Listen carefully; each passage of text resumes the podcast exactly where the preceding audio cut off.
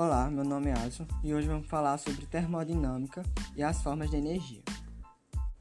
A energia é uma das maiores grandezas físicas e é fundamental para o desenvolvimento e a comodidade do homem no mundo moderno em que vivemos. Elementos como o Sol, a água e o petróleo fazem parte do nosso cotidiano e são fontes de energias cujas utilizações são importantes para nossas vidas. A energia, dependendo de sua forma de manifestação, parece ser identificada porque existem várias formas de, de, se analisar e de se encontrar a energia. Uma das formas de energia é a energia das marés, que é a energia encontrada nas forças que as marés conduzem.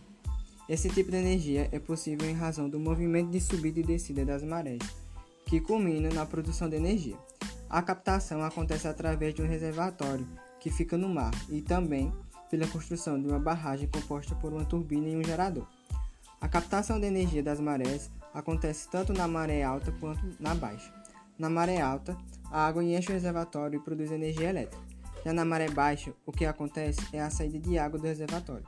A força ocasionada pela saída também gera energia, mas com sentido contrário.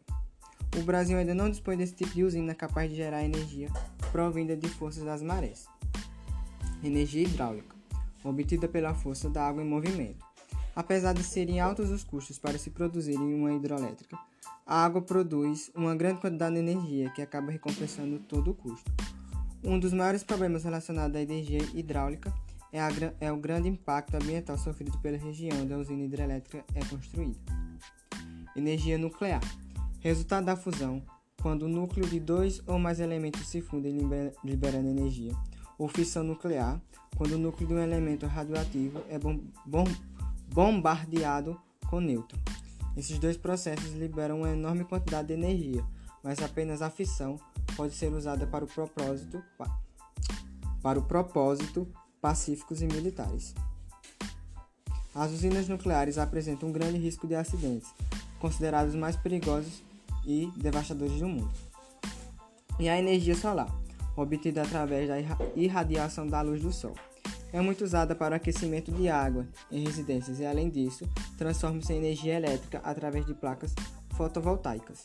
Existem também outras formas de energia estudadas especificamente, especificamente na física, como é o caso da energia cinética, energia potencial gravitacional e energia potencial elástica, que foi abordada no podcast anterior.